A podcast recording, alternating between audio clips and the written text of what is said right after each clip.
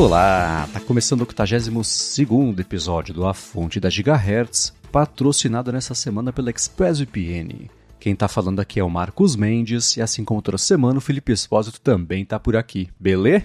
Tudo certo, Marcos. E aí, como é que vai? Tudo bem, tô com o último episódio de For Mankind fresquinho na cabeça, vi ontem à noite e agora de manhã fazendo anotações pra gente poder falar a respeito do fim da temporada, a quarta temporada, que se você não viu ainda, ou se você não liga, é só pular o capítulo pela última vez aqui por essa temporada, que a gente vai falar do episódio Perestroika, que eu não sei você, mas chegou quase lá pra mim. Primeiras impressões pra você.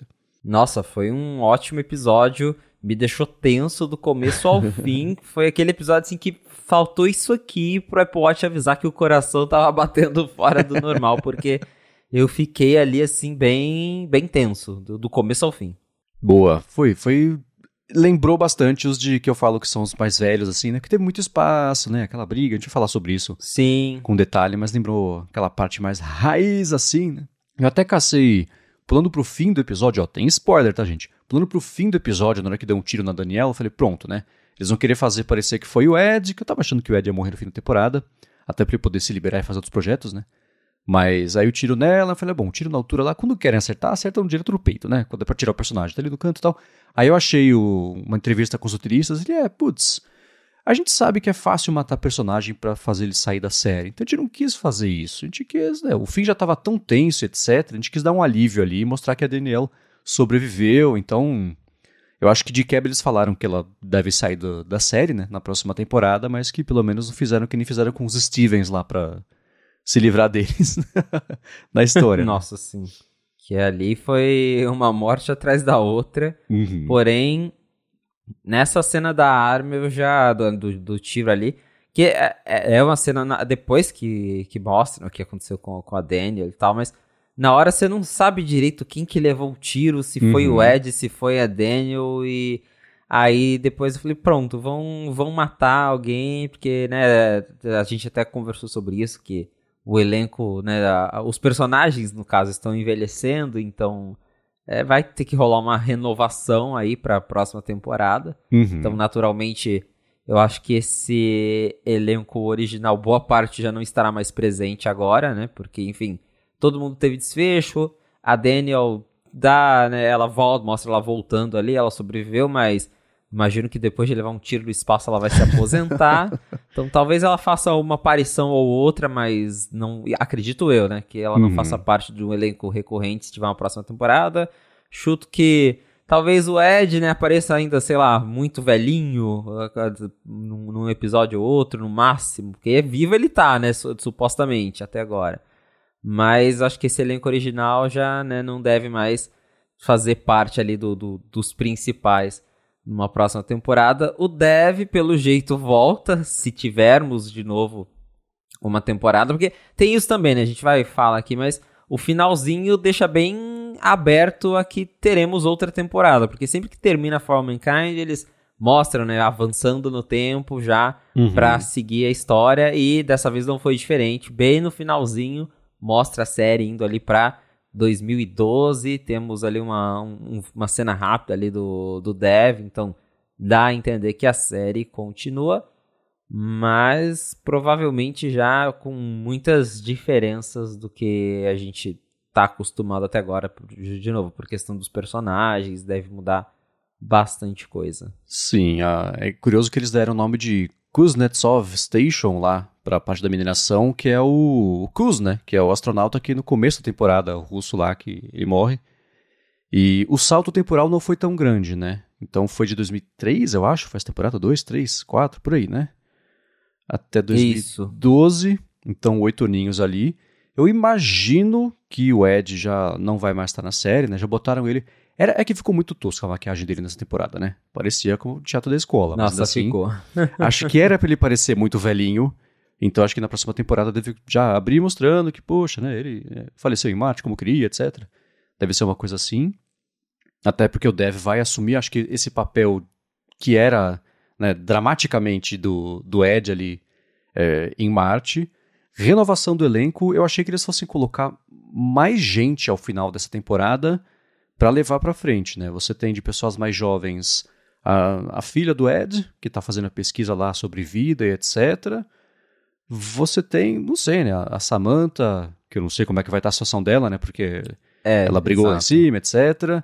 Junto também com, com Ilha, com Miles, mas sei lá, não parece todo mundo ali astronauta de, de, é. de exploração, né? Então, não sei. Mas, assim, voltando pro começo do episódio, eu achei muito bacana a brincadeira de perspectivas que fizeram com aquela chave L na areia, porque parece um cano exaustor enorme. Eu falei, nossa, tem uma base já secreta em Marte. Sim. Será que os brasileiros estão lá e não contaram para ninguém, né? tipo quando rolou lá com a Coreia do Norte. Um, parecia que meio Lost, assim, né? Um cano exaustor grandão saindo ali da Terra. Não, era uma chave L ali. É que eu achei muito bacana isso com a arma que, bom, era diz, né, proteja o líder a todo custo, então né, em coreano, quer dizer, não falo coreano, mas me pareceu coreano ali gravado na arma. Né? Sim. E é aquela coisa, aquela, eu esqueci o nome, é uma regra dramática, né? Se aparece uma arma, ela tem que ser disparada na história, senão não tem porque ela tá lá. É. Então, a gente já sabia mais ou menos como é que ia ser isso aí. Alguém ia levar um tiro. Exato, né? exatamente. E aí, é, e, é, essas histórias são legais, né? Quando ao longo do episódio você foi vendo, a arma começou na mão de um, né? tava escondida, foi parar na mão de um, aí outro vai lá, faz a revisão na, na, na hora que tá revisando o quarto lá, acha a arma, guarda para si, para depois acabar usando. Então a arma fez um caminho muito louco lá, até chegar no, no tiro do Daniel. E, enfim, né? tá lá Ranger Happy Valley fazendo os testes e últimos ajustes, e tá o Dev como espião ali, passando em código Morse por uma luzinha que eu achei um formato muito curioso daquela luzinha que está acendendo, para passar para a galera lá no, no Ops como alternativo o que está acontecendo. Seguiu, né, o interrogatório incômodo do Miles com a tortura de né, monóxido de carbono, não, dióxido de carbono, né, CO2. E é uma coisa que até mostrou no finalzinho como a Daniela provavelmente não sabia o que estava acontecendo, porque a hora que o agente do FBI já deu uma ficou mais violento lá com um dos membros da Ops como alternativa, a Daniel já falou, ah, peraí, para, não é por aí, hein? Falei, pô, se você soubesse o que aconteceu, sob o seu comando. Exato. é, então, te, teve, teve essa parte da tortura que foi, foi tenso de acompanhar, e mas o mais, acho que o mais legal do episódio foi uh, as reviravoltas, porque... Né, eles descobriram todo o plano que tinha lá, o pessoal tentando roubar o asteroide, e aí eles falam, ah, a gente vai fazer isso, e aí vamos reiniciar o negócio, e aí. É, toda hora você, o jogo ficou mudando o episódio inteiro, né? Uhum. Até que no finalzinho ali, a própria Margo e a, a Leida, elas decidem intervir, e aí por fim elas também ajudam a, com que o asteroide vá para Marte e não vá para Terra. Então foi uma reviravolta atrás da outra. Achei muito legal isso, porque é, toda hora eu falava, nossa, tá, agora acho que Agora acho que acabou, né? Não, ia lá e mudava tudo de novo. Então isso foi, foi interessante de assistir. Sim, e o principal, assim, né? O, aquela antena que eles usam lá é uma coisa mais antiga, etc. O Ed é das antigas, então foi legal ter essa. Né? Se não fosse ele ali, talvez essa ideia não teria surgido, porque era uma, uma antena um pouco mais antiga, que eu acho que até já apareceu também em outro ponto dramático nos outros anos da série. E foi legal mesmo isso. Nah, cada um tentando se colocar uma etapa antes do processo ali de, de programação e de funcionamento da nave para cortar o combustível, não cortar o combustível, no, você dá a ordem, mas não chega para o corte do combustível. Até o cavalo de Troia lá, que a Leida programou rapidinho para subir junto com a programação, para cortar o motor. Isso eu achei bacana mesmo. A história da Margo, acho que acabou de um jeito bom para ela, no fim das contas, né? Porque ela presa nos Estados Unidos não vai ser envenenada na cadeia, pelo menos como certamente aconteceria se ela fosse levada de novo de volta lá para a Rússia. Deram um, exatamente um fim, mas né, uma apaziguada entre ela e a Aleida, né, com aquele abraço que a Aleida dá no finalzinho. Aí eu fico pensando na próxima temporada. Não sei se a Aleida como diretora da NASA, porque ela dá muito piti, né? Não sei ou a Daniel mesmo, que já tem mais experiência, e no lugar lá do, do diretor da NASA. Tem que ver como é que eles vão fazer também a parte política, porque independente se o Al Gore conseguiu ou não ser reeleito nessa história, já vai ter acabado esse segundo mandato também, então a gente vai ter aí um presidente talvez no seu segundo mandato, ou talvez um, um, segundo presidente depois ali do Al Gore. E aí tem que ver também se eles vão falar sobre republicanos e democratas, como é que isso influenciou nos caminhos que a NASA tomou ali. Mas o fato é que eles continuam investindo em Marte, como a própria Margo percebe. Isso eu achei bacana, né? A Margo sempre foi certinha tal, só que ela foi dobrando as, as convicções dela, sempre em prol, em prol do programa. E aqui aconteceu a mesma coisa, né? Ela ajudou que a gente nunca achou que ela ajudaria, que era justamente os, os piratas ali em cima, para fazer o, o, dar certo roubar o cometa. E ao longo da história, desse episódio especialmente, eu fui percebendo como a série coloca a gente o jeito de explicar a história foi tendencioso para a gente ficar do lado do pessoal que queria roubar o cometa e não ali da NASA como estabelecimento, né, aquela coisa mais corporativa. Então a trilha, uma coisa ou outra ali, dava para ver que eles estavam dando a dica de quem que era pra gente torcer. E falando na trilha, nesse fim de temporada de três episódios pra cá, assim, a trilha ficou muito boa, muito influenciada pela trilha do, é, do Interestelar, né? Muito órgão, notas compridas, junto com, sei lá, uns metais também. Então eu achei a trilha muito bacana. E concluindo a série, um salto temporal não tão grande e que mostra que talvez a próxima temporada também se desenrole em Marte, pelo menos em parte, né, até aparecer uma, um desafio novo, assim como teve duas temporadas de Lua, basicamente, né, a primeira e a segunda. É, exato. E aí também no finalzinho tem uma cena ali da Irina voltando lá para a União Soviética, tem um pessoal no escritório dela, a gente não sabe direito o que está acontecendo ali, então acho que é um tema que vai vir à tona, alguma não sei se porque a Irina falhou na missão, eles vão tirar ela dali, ou se é alguma mudança relacionada ao governo lá ali, né? Porque, enfim, eles estão.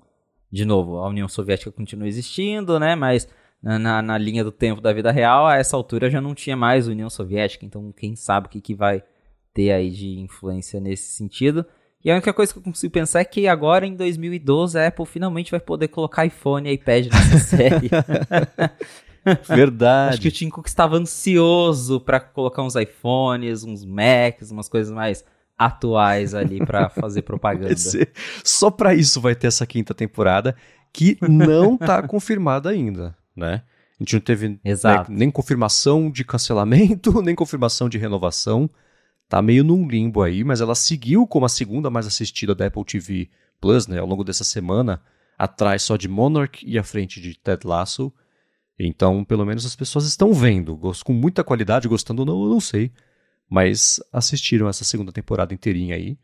É, minha aposta é que renova, porque senão já teriam. Né, Provável. Né? Se fosse para cancelar, com Dickinson foi assim, né? Eles já anunciaram, acho que foi uma segunda temporada, o episódio final já com o anúncio do cancelamento, que acho que é para dar um, um peso maior ali e o pessoal assistir. Então, deve ter mais uma temporada, mas como eu disse nos episódios, não sei se passa disso não. É, não sei o que, que eles têm aí pro futuro, mas do jeito que acabou a série, né, com aquele finalzinho ali mostrando 2012, claramente o, o, diretor ali, alguém já pensou em uma outra temporada, porque senão, se, se a série acabasse antes dessa cena do 2012, super daria para falar, acabou uhum. aqui, que, acabaria de um jeito ok, aí fica da nossa imaginação pensar no que aconteceria pro futuro, mas para eles terem mostrado aquela cena ali, né, do, da, da, da mineração e do dev lá, é porque é, eles pensaram em algo para continuar contando a história. Exato. Vamos esperar quando pintar aí informação de é para lá ou para cá a gente fala também, mas no final, assim, olhando de um modo geral para essa temporada, você daria uma, uma nota o quê? Ah, uma, um, um 7,5, 8. O finalzinho me, de, me deixou mais empolgado. esse episódio, esse final mesmo, uau, que episódio. Boa. Eles, é, eu daria um 6 e pouquinho, assim, para 7. Hum, tradicionalmente, For All Mankind sabe amarrar bem a história. Chega os finais de temporada, né, são muito melhores do que a metade ali da temporada. Aqui também foi assim. Ainda tô sentindo falta de mais espaço, mas Sim. nesse episódio teve, né? Só tô pensando desse modo mais geral aí. A parte novelesca pegou um pouco da história, mas quem sabe na próxima temporada tem mais floreios visuais aí para quem gosta de espaço. Pintando sobre isso quem a gente fala. sabe ano que vem. É, pois é. Agora, a gente vai começar os follow-ups, mas ainda assim falando sobre For All Mankind, mas agora acabaram os spoilers. O Marcelo Santino falou que ele só passou, ele mandou um feedback falando que ele passou a acompanhar For All Mankind porque ele, ele não queria ver, Ele escutou a gente falar sobre isso, então já tem um monte de spoiler para ele, né? Ainda assim, ele começou a ver e gostou muito, não parou, já tá terminando a terceira temporada aí, em espaço de um mês, e começando já a quarta. É curioso, né? Você vê já sabendo o que vai acontecer. Não tem o contexto, né? A gente fala, ah, a Leida. Ele não sabe quem é a Leida, tanto faz, né? Mas ainda assim, pegando agora o nome dos personagens, deve ser curioso ver, já sabendo mais ou menos aí pra onde vai, né? Ah, é, com certeza. É muito curioso isso, justamente porque a gente tá comentando aqui normalmente para quem já assiste a série, mas tem uma galera, né, que tá ouvindo, já, já, o pessoal já me falou, tipo, ah, eu nem assisto, mas eu escuto vocês comentarem, fico curioso, aí já fui ver a série, então, que legal saber que a gente influenciou alguém a assistir For All Mankind, e de vez em quando eu recebo uns comentários também, tipo, ah, eu adoro quando vocês falam de, de série, quando vocês comentam coisas do, do, do Apple TV Plus. Então, tá aí um, um segmento que o pessoal gosta, né? De ouvir a gente falando de série. E que bom que o Marcelo aproveitou aí os nossos, nossos spoilers, nossos feedbacks sobre a série, para descobrir o, o Apple TV Plus, que tem bastante coisa legal além de For All Mankind lá. Tem, não é um catálogo tão cheio quanto de outras plataformas, mas agora já tem bem mais coisas e tem bastante série, série filmes legais lá para ver. Uhum, é, né? Eu tô vendo Succession e eu também sei tudo o que acontece, então dá aquela tristezinha né, de não ter as grandes surpresas assim enquanto assisto, mas a série é muito boa, então eu consigo me relacionar com essa sensação aí do Marcelo também. Mas aí eu fiquei pensando com esse que ele mandou, ele assinou o For Mankind, assinou o Apple TV Plus só para ver o For Mankind, vai ter acesso a isso tudo. Eu lembrava do começo do Apple TV Plus, antes de anunciar, na verdade, que tinha especulação, né? Vai ser só pouco conteúdo, vai ser uma assinatura com acesso de catálogo tipo Netflix, né, de estúdios tal. E a gente falava, não, eu achava que era inevitável que ia ter um pouco mais de catálogo ali só para justificar a assinatura, né? E não, mas hoje em dia já aparece coisa que fala, nossa, isso, essa série tá numa segunda temporada, nem sabia que existia. Tem conteúdo suficiente pois pra é. gente nem conseguir acompanhar tudo o que tem, né? Então, tem para todo mundo. Exato, tem para todo mundo. Muito bem, agora seguindo aqui com os follow-ups, a gente tem falado sobre os Ray-Ban Meta, os óculos Stories lá do Facebook, a câmera, etc.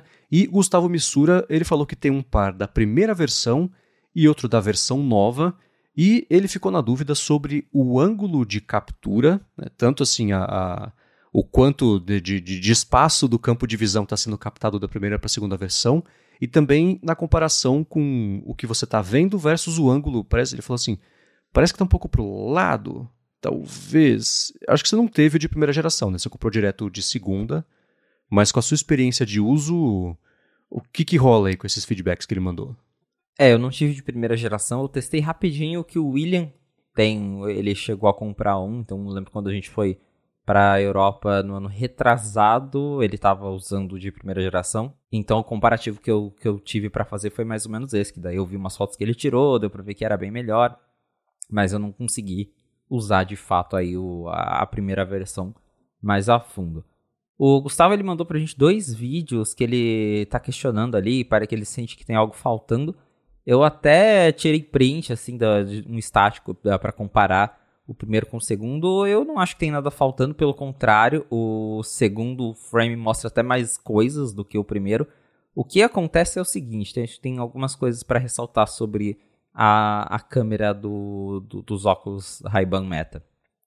A primeira geração, ela gravava vídeos um por um, é, vídeos quadrados, então você tinha ali só um, um, um quadradinho e aí, quando você, sei lá, ia postar no Stories, ele recortava aquilo em 16 por 9, ali, 9 por 16 no caso, né? Vertical, hum. cortava no meio e, e ia pro Stories. Então, na verdade, você estava até perdendo mais coisas. Essa nova geração, ela, a, a câmera ultra-wide do óculos, ela tem um campo de visão maior. Então, ela pega mais coisas. E agora, o vídeo ele é vertical, só que ele é 4 por 3 então ele tem, até dá pra ver isso no próprio vídeo que o Gustavo mandou, é, tem ali o meio é igual, mas ele pega mais coisas em cima e embaixo. Ele consegue, ele consegue captar mais coisas em, em 4x3. E aí também quando você vai postar lá nos stories vira é, 9x16, que ele faz o recorte do tamanho certo, mas essencialmente é um vídeo 4x3 com mais. É, com, com campo de visão maior do que tinha antes. Isso talvez que ele falou de achar que um vídeo está mais pro lado, é porque a, o, o, os óculos da Meta eles têm duas câmeras, mas ele não filma e nem tira foto com as duas câmeras. Então você tem uma câmera do lado esquerdo, uma câmera do lado direito. Se eu, eu não lembro agora qual é qual, mas uma delas é de fato a câmera, que é usada para tirar as fotos, fazer os vídeos, e o outro é mais um sensor, é uma câmera de baixa resolução que ele tira uma foto ali na hora só para usar essa foto para mesclar as duas e aí ele faz correções de ajustar o brilho, ajustar o ISO. E por ser uma câmera ultra-wide, isso você até consegue ver no aplicativo da Meta enquanto ele está importando as fotos para o iPhone, porque aparece a thumb da foto e ela tá super ultra-wide, distorcida, com os cantos tortos, e aí ele dá um, dá um tempinho e aí a foto ela estoura assim e hum. fica a foto certa. Então, é, até o iPhone na Ultra Wide ele tem lá uma opção, né, que para você corrigir distorções quando tira foto, porque a lente Ultra Wide ela distorce bastante mesmo os cantos. Então, a segunda lente ele tá tirando uma outra foto em baixa resolução só para fazer o ajuste, mas ele não tá tirando uma foto, não é como se tivesse uma câmera no centro do, do seu olho. Então, às vezes, o que você está capturando não é exatamente o que você está vendo, porque ele só está usando uma das lentes que tá, né? não sei agora se é a lente do lado esquerdo ou do lado direito. Então imagino que é por isso que fica essa sensação de que o que você tá tirando é, fica mais pro lado, porque realmente você tá usando só uma das lentes e a outra lente é usada para correção. Então ele não tá fazendo um 3D, né, como a gente enxerga, que tem ele, os nossos olhos juntam as imagens, não, ele tá usando só uma lente. Então pode ser por isso a sensação. Mas no caso do comparativo dele, acho que é mais isso da proporção mesmo, que no caso do 2 é até melhor, porque, de novo, era um vídeo, ele fazendo um vídeo 1 um por 1 um, quadrado, e agora você tem ali um, um, um 3x4, na verdade, na vertical. Então, acho que é mais isso mesmo de. Talvez ele esteja estranhando aí a, a proporção nova. É, eu acharia, eu não sei por que, que eles. Se há uma limitação técnica, se por ser ultra-wide eles deixaram é, essa proporção em 3x4, ao invés de ir já para um, um vídeo é, vertical, ou até mesmo dar a opção das pessoas de gravar vídeo na horizontal. Eu adoraria que tivesse como gravar coisas na horizontal, porque para vlog mesmo seria incrível, mas uhum. eles só gravam e tiram fotos na vertical mesmo, pelo menos ah. né, até agora. Boa, entendi. Isso da, da correção me lembrou o Photoshop. Tem, deve ter hoje um monte de preset, né? Mas ele tem lá, você vai em filtros e tem correção de lente, que é justamente para você, ó, eu tirei essa foto aqui com a lente tal da câmera tal, ele fala, ah, beleza, ela costuma distorcer a imagem dos cantos desse jeito, ele já corrige automaticamente isso aí, especialmente para fotos mais panorâmicas, né? Aquela coisa que fica aquele uhum. efeito meio distorcidão, ele já reconhece isso aí. Então tá, eu não sabia que tinha duas câmeras, né? Que uma era o sensor e outra a câmera principal ali. Mas é sempre a mesma câmera, né? Que no microfone dos AirPods que ele, ele faz um. Ele pensa ali e fala, putz, não, melhor usar o esquerdo, melhor usar o direito. Um é a câmera é, de verdade. Ah, tá. Isso. E outro é o sensor de assistência só. Isso. É, você olhando por fora parecem até iguais, assim, mas uma é câmera, câmera, a outra é mais um sensor. Tá, entendi. Agora a dúvida que fica é: eles estão do mesmo lado, da primeira para a segunda geração?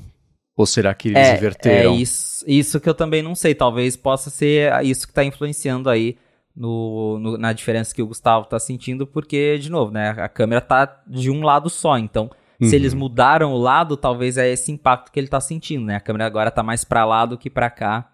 Uhum. Pode, para quem tinha o de primeira geração, acaba notando diferença. Eu, como não tive o de primeira geração, aí eu não consigo falar muito pela pouco, pelo pouco contato que eu tive com, com a versão original.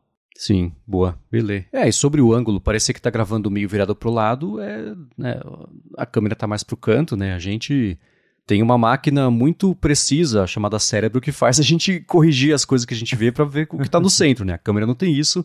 E se eles angulassem a câmera para filmar, parecer que tava mais pro centro, a imagem poderia parecer de lado mesmo assim, né? Com a perspectiva indo pro fundo mais de lado e não para frente. Então acho que esse é um problema meio penteirinho de resolver. É, porque é, é, é, muito. Eu, eu me pego pensando muito nisso, porque assim, é... às vezes eu também percebo, tipo, tá, eu tirei essa foto, mas ela não é exatamente o que eu queria, mas, pô, né, é, um, é uma câmera que você não tá nem segurando com a mão, o negócio tá no, no, na tua cara, assim, então uhum. você só vai lá, aperta e acho que até tem um trabalho de tentar já o software depois ajustar ali nesse pós-processamento para ela ficar mais natural, mas é um negócio complicado pra caramba, né? Porque é uma, é uma câmera que você não tá segurando, você não tá apontando ela com a mão, assim. Você não tem uma visão da, da do que tá sendo capturado pela. Sim. Igual quando a gente tá segurando o celular, então é bem mais complicado mesmo. Existe um jeito de fazer stream direto no telefone para você ver o que você vai capturar antes de fazer a captura ou não? Hum, não, não tem como. Tipo, abrir o aplicativo e ver. Que nem, sei lá, o relógio ver a câmera do iPhone e você, pelo relógio, tirar uma foto e ver o viewfinder ali. Não tem não, isso. e- ele não deixa. A única, a única coisa que dá pra fazer que ta- talvez é, ajude até a ter uma ideia de como que funciona o, o ângulo de, de captura em tempo real é porque dá pra fazer live do Instagram usando a câmera do óculos. Hum, tá. Então você, você consegue iniciar uma live no Instagram e aí ele reconhece que você tem lá o óculos, ele pergunta se você quer usar ele como câmera. Então acho que essa é a única situação em que você consegue ver ali em tempo real o que está sendo capturado pela câmera. Mas para tirar foto e filmar normalmente não tem como. Entendi. Pra galera que tem já os óculos, mandem pra gente as impressões de vocês a respeito disso, tanto do ângulo de captura, né, assim, o quanto de, de- do que você tá enxergando tá sendo capturado mesmo, e isso do ângulo de inclinação ali, pra se tá centralizado ou não. E se não fica centralizado pra vocês também, né? Quer dizer, não- ficar não fica, porque a câmera tá do lado, né? Mas o que vocês fazem, talvez, pra tentar resolver esse problema, isso pode ajudar tanto o Gustavo quanto também a galera, o Felipe, quem mais tiver os óculos. gigahertz.fm barra feedback. Agora, sobre o assunto da confu de confusão né, da linha de iPads, o Felipe Cepriano, abraço para ele inclusive, falou o seguinte, ele acha que o grande problema da linha de iPads é o iPad 9, que não faz sentido ainda ele existir. Dá para fazer um paralelo, ele comentou com os iPhones, né, com o iPad nada sendo o iPhone SE, o iPad Air sendo o iPhone atual não Pro e o iPad Pro sendo o iPhone Pro. Não é o desejável, mas tanto no iPhone como no iPad tem diferenças de hardware entre os modelos, né, Pro, seja a tecnologia da tela ou então uma câmera melhor. E o iPad Air é o modelo mainstream que serve bem a maior parte das pessoas, ainda que muito próximo do modelo Pro, e os iPhones eram ainda mais parecidos, né, quando usavam a mesma CPU né, nos dois modelos, e talvez o que confunde é serem produtos com calendários próprios, o que cria algumas disparidades aí estranhas. Então, quando o iPad Air e o Pro tinham o M1, por exemplo, ele falou: será que seria que faria sentido anunciar Air e Pro juntos, como fazem com o iPhone? Ou seria ainda mais confuso, né? Já sobre o iPad Mini, ele falou que falta um update, mas aí é uma questão mais de linha de iPhone, e eu concordo com ele, do que o iPad Mini mesmo, por conta do tamanho e a proximidade com o tamanho Pro. E aí? É, tem um, tem um bom ponto aí, mas o iPad 9 realmente, acho que é é um iPad que não deveria existir na linha. E a gente sabe por que, que ele existe, porque a Apple quis ganhar mais com o iPad 10 e aí ela não quis vender ele a preço de iPad 9, então ela manteve os dois, porque aí ela tem o iPad baratinho para quem realmente está procurando preço, e aí ela tem um pouco melhorzinho para quem está procurando preço, mas está disposto a gastar um pouquinho mais para ter um iPad melhorzinho, ao invés de só substituir o, o iPad 9 pelo 10. Então, se eles lançarem o iPad 11 e aí tirarem o 9 e o 10 juntos, acho que vai ficar ótimo, já vai res- resolver aí um, um problemão da linha de iPad. Isso acho que é o que a gente até já comentou várias vezes, eu concordo com o Cipriano, é talvez seja mais um problema de calendário mesmo, porque os lançamentos de iPad eles são muito espaçados, muito soltos, e aí as linhas elas não ficam muito coesas, porque o iPhone, o iPhone ele é sempre lançado junto, então chega setembro, setembro, outubro é o mês do iPhone, a Apple vai lançar dois novos modelos não Pro, dois novos modelos Pro, existe uma coesão entre eles. Agora a gente sabe que no momento um tem o chip do ano passado, um tem o chip novo Pro, e aí tem toda essa coisa arada. E, mas a gente já tem uma ideia de como que vai ser os iPhones.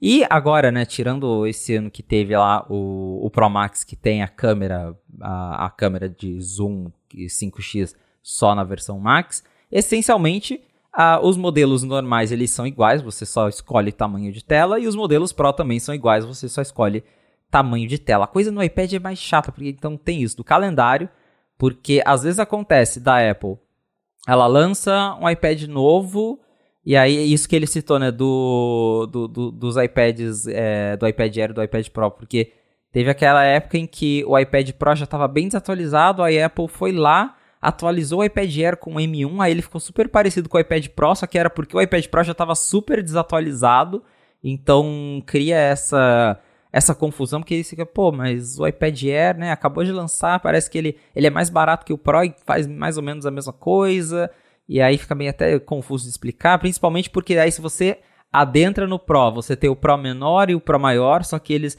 não são só diferentes em tamanho, mas o Pro menor ele tem tela LCD, o Pro maior tem tela mini LED, então é, é uma linha muito confusa. E aí você tem, é que o Cipriano até cita só no final, você tem o iPad mini, que é, onde ele entra nisso, né? Porque é um iPad mini que a, a, o propósito dele sempre é meio estranho, porque às vezes a Apple tenta posicionar ele como, ah, é um iPad baratinho.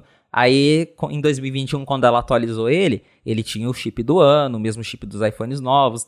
Então era, não, era, não era um iPad baratinho, era um iPad completo, só que mini. Só que agora esse iPad completo que é mini, ele tá super desatualizado, porque ele foi lançado em 2021, só que a Apple continua vendendo ele por quase o preço de um iPad Air que tem o chip M1 e faz muito mais coisas. Então é, é uma mistura de, de, de, de simplificar a linha e de calendário, porque se talvez é o que a gente já comentou, se tivesse um calendário muito definido para os iPads, tipo, agora a gente vai atualizar esses, depois a gente atualiza esses, e aí todos eles têm uma coesão, aí talvez seria mais fácil de defender, mas como é tudo muito bagunçado, a Apple meio que lança iPad quando dá, quando fica pronto, sei lá, ao invés de se organizar para ter igual o iPhone, que tem um evento específico de iPhone todo ano, aí fica complicado, porque acontece isso, a Apple é, daqui a pouco ela lança o iPad Pro M3, aí o iPad mini de 500 dólares ainda tá lá com o chip A13 do. do a, a chip A13, não, é o A15 do iPhone 13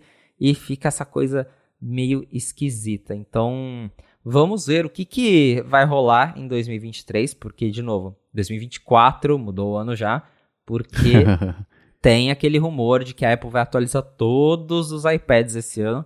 A gente não sabe se eles vão atualizar todos de uma vez ou se eles vão atualizar aos poucos, mas como eles têm que atualizar todos esse ano, porque no ano passado nenhum iPad novo foi lançado, espero que eles pelo, men pelo menos tenham feito um planejamento de, ah, vamos lançar esses aqui e organizar para toda a linha fazer sentido até o final do ano, porque é meio, é, é eu acho bem mais confuso que o iPhone, porque justamente o iPhone a gente já meio que sabe o que esperar e eles vêm juntos. Então, eles vêm juntos, são atualizados juntos, então a, a coisa faz um pouco mais de sentido no iPhone do que faz no iPad. É, e tem um outro aspecto também que é o seguinte, né? Esse paralelo com a linha de iPhones faz sentido e o, o iPad 9 ele é o estranho no ninho, mas se você for olhar no site da Apple, ela vende além do iPhone 15 e do 15 Pro, ela ainda vende o 14 e o 14 Plus ela ainda vende o 13 além do SE, né? Que aí é a parte Apple de Tim Cook, maximização, etc. Né? Depois que ele tomou o cargo de CEO e começou a ter esse lance de assim, vamos lançar o novo, o antigo fica com menos opções de tamanho e de capacidade, o preço um pouco menor, mas ainda caro o suficiente para a pessoa olhar e falar, é, por mais um pouquinho eu compro o, atual, né? ele serve ali como esse, sei lá, esse maximizador aí de, de vendas, independente do modelo que você escolhe, isso então desde o iPhone SE, passando pelo 13, o 14, o 14 Plus, o 15 e o 15 Pro, quando você está no processo de compra, ele bota lá direto um comparativo, né? Para também você, assim, qual o iPhone que é o certo para você? Então, certamente, já que a pessoa está escolhendo o 13 ali, esse comparativo também ajuda a empurrar para cima para o 14, para o 14 Plus. Então, são esses jeitos de. Quanto mais opção tiver e barata, é mais confuso para fazer a escolha. Por outro lado, você traz mais gente para sua porta. E aí, dali para frente, a Apple sabe fazer converter isso rapidinho em venda, né? Então, eu, eu acho que. É, bom, é, não é possível que o iPad 9 vá continuar na linha saindo do iPad 11. Mas tem o iPhone 13 à venda. então eu já não sei o, de mais o nada. O iPad 9 é o novo Apple Watch Series 3, que eu lembro que lançava Apple Watch, descontinuava o Apple Watch Series 3, estava lá que a Apple falou que o Series 3 não ia receber o WatchOS sei lá qual, e ele tava lá na loja ainda. Uhum, é. e, e, hoje você tem no Apple Watch, tem o 9, tem o Ultra e tem o SE. Tem Nike mesmo, mas aí é mais é, edição especial da mesma coisa com pulseira diferente do que uma versão mesmo, do, uma geração né, do relógio. Então eu acho que o iPad e o iPhone até poderiam se inspirar aí no, na, na linha do Apple Watch para dar essa simplificada. Mas é, é como tem o meme, é uma grande confusão, né? Porque é, a Apple de Tim Cook tem dessa às vezes, né? Parte de modelos legado aí para maximizar um pouquinho da venda. Mas eu conto com a saída do 9, talvez até do 10, hora que apareceu o iPad 11. Mas o histórico nos diz que assim que aparecer o iPad 11, o 10 vai assumir o lugar do 9, vai continuar na linha fazendo esse papel também. Mas uh, esse jeito de olhar para a linha, até o calendário de lançamentos, né, você colocar juntos o Air e o Pro faz sentido. Eu, não, eu acho que seria, sei lá, o Pro e o normal.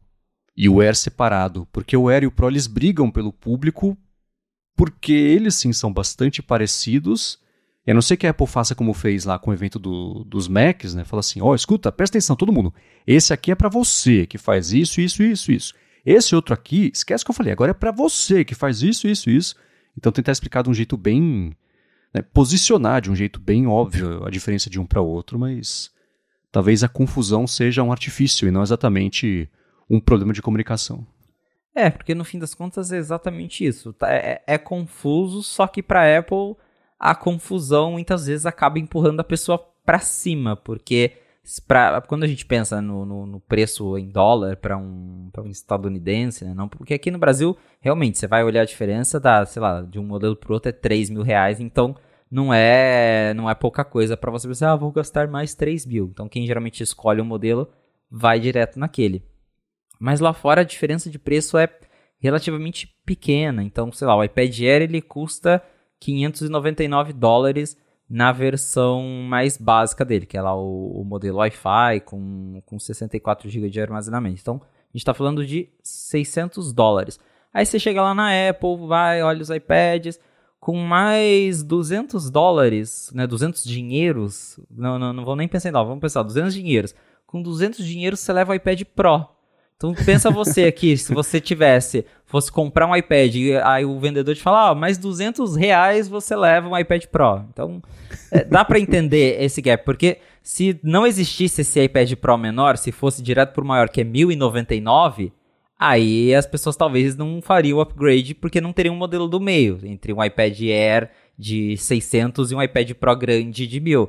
Mas existe sempre um modelo do meio para a Apple tentar convencer as pessoas a pegarem esse modelo do meio. Então, você vai comprar o iPad 9, pô, pega mais, mais 100 dinheiros aí, compra um 10. Ah, você uhum. vai comprar o 10, pô, mais 150 dinheiros você leva o Air. Então, sempre tem um modelo no meio para Apple empurrar as pessoas para cima. Então, é, é, uma estratégia assim que é confuso, talvez é, pro, pro consumidor é, é, é, é, ele não entende ali, ou acaba até comprando algo que ele não precisa, mas justamente que ele vai na loja e é convencido de que com mais 100 dinheiros ele leva um produto melhor e aí ele acaba comprando, né? É. Mas quer saber de vocês também. Então vamos lá, gigahertz.fm feedback. Eu gostei da comparação aqui do Felipe. E a gente sempre fala, né, da diferença de preço. Quem escuta essa discussão inteira pensando em Brasil, não fez o menor sentido o papo, porque é isso, pensa em dinheiro os Estados Unidos, que é o mercado principal, e a gente aqui está sempre na rabeira da coisa, porque a Apple não faz pra gente, né? Ela só vende aqui pra sorte de quem compra, mas ainda assim é, é tem, tem que olhar para essa discussão de um outro lado, senão ela não funciona. E obrigado ao Felipe por ter mandado aqui esse feedback. A gente vai falar sobre os assuntos que pintaram ao longo dessa semana, e vou começar com um bem curioso, mas antes disso eu vou tirar um minuto do episódio para agradecer a ExpressVPN que está mais uma vez patrocinando a fonte e segue oferecendo o jeito de você navegar de um jeito mais seguro, testando de graça, usando por quatro meses até de graça na assinatura dos 12, que eu já explico o que rola. ExpressVPN é o seguinte, né? Se você viajou nessas férias, você pode confirmar para quem vai viajar nessas férias que você precisou usar um Wi-Fi gratuito que especialmente para quem foi para fora, né? Então, de aeroporto, de ou do avião mesmo, de hotel, de shopping, esse tipo de coisa. E geralmente esse Wi-Fi é de graça porque os seus dados podem ser o preço da conexão. Eles ficam de olho nos sites que você acessa, coletam informações de quanto tempo cada coisa, o tráfego de dados, serviços, servidores, aplicativos, porque isso pode parar na mão de instituto de pesquisa e, quer dizer, na melhor das hipóteses, para instituto de pesquisa, né? Só que com o ExpressVPN isso não acontece, porque os seus dados passam a ser criptografados, sua conexão passa a ser criptografada, fica tudo pelos canos impenetráveis da ExpressVPN, e então nem quem está oferecendo a conexão e nem a ExpressVPN sabem, têm acesso ao que está acontecendo, o que é excelente para sua privacidade.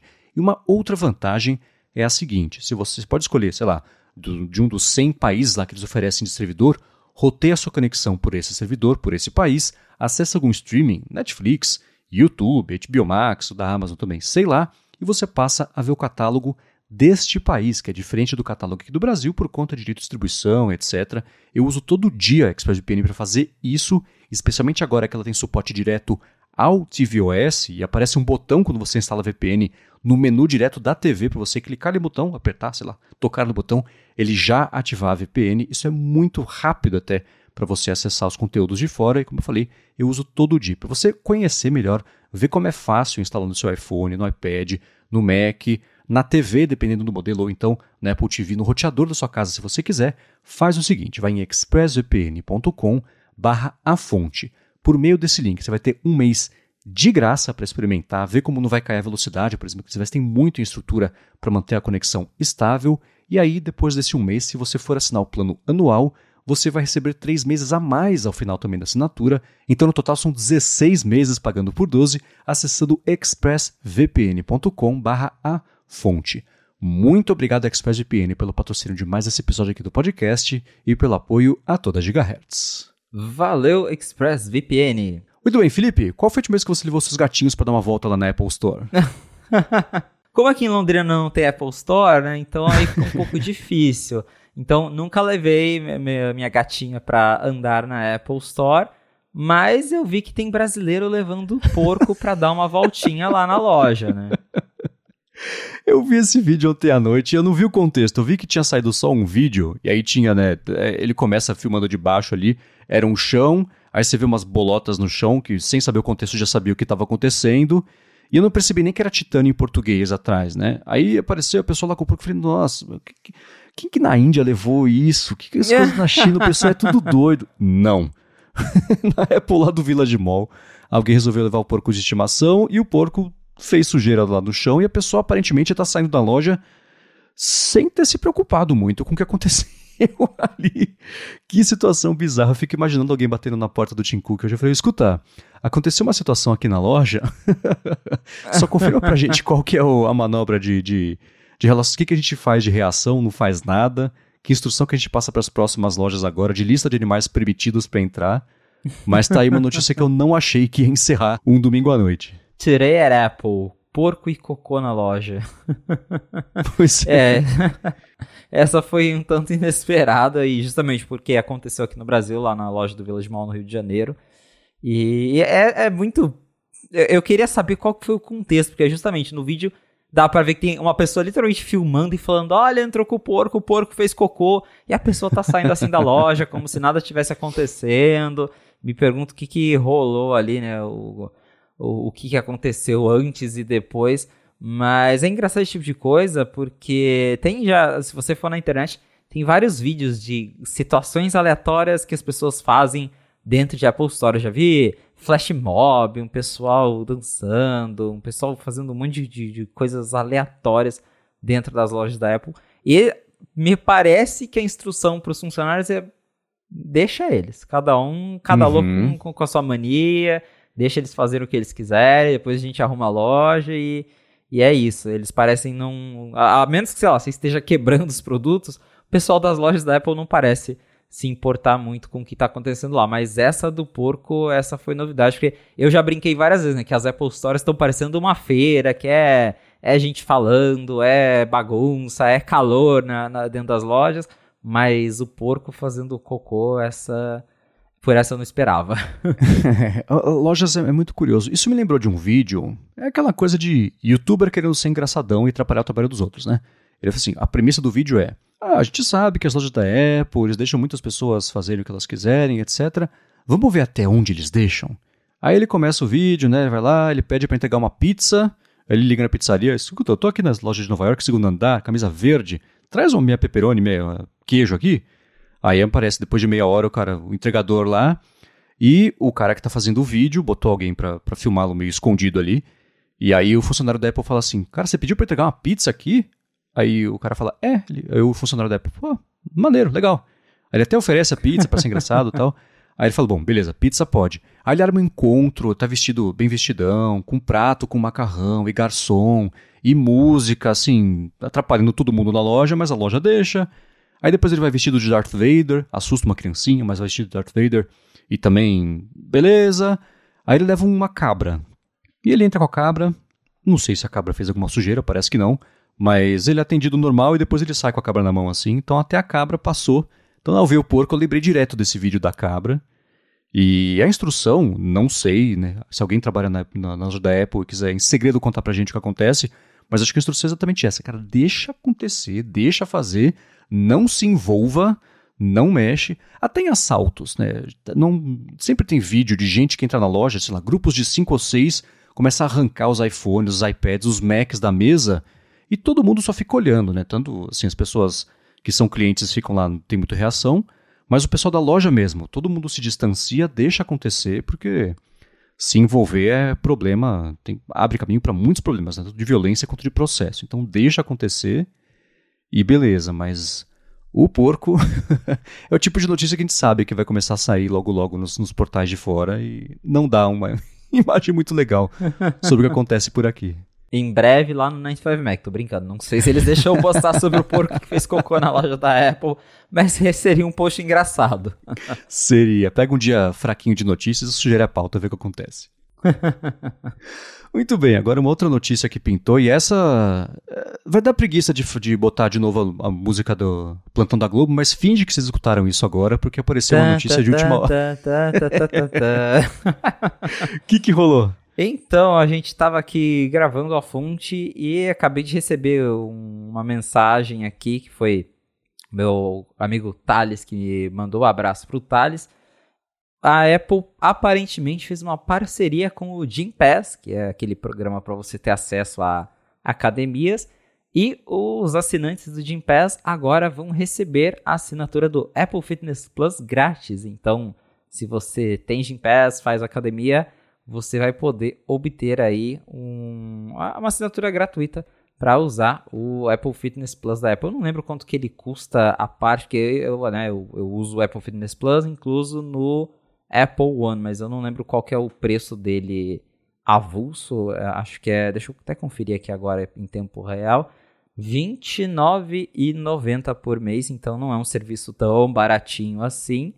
E se você né, já assina aí o, um plano do Gympass, aí é bem legal porque você já economiza esses 30 reais e pode usar tanto na sua casa para fazer os exercícios, quanto na própria academia para você ter ali uma instrução é, pessoal sua. E eu até achei que o press release do Gympass fala que o, esse programa vale para assinantes do Gympass no Brasil, Estados Unidos, Reino Unido e Alemanha. Então não é uma coisa só do Brasil, mas muito legal ver que isso está disponível, porque o Gympass é um programa bem grande, eu conheço muita gente que tem, e agora essas pessoas aí que têm iPhone, Apple Watch, podem aproveitar o Apple Fitness Plus. É, me impressiona que é o acesso completo, não é um trial, né? Ah, você que é nosso cliente aqui três meses, não. É a parada toda. Eu nem sabia que Jim Pass tinha no mundo inteiro. Interessante ver que não é só no Brasil, né? Faz parte de um plano maior aí. E quando você mandou aqui a, a imagem, eu pensei, nossa, que específico, né? Tipo, a Globo Play e Apple TV Plus, só que numa escala menor. Não, né? Uma escala muito maior, porque tem em mais países aí. E parece mesmo acesso completo, sem limites. Imagino que durante a. Enquanto você for cliente de Gimpass, vai matricular no Gimpass e depois achar que vai ter acesso de graça para sempre. Deve ter é. alguma validação de tempos em tempos aí. Mas bem interessante.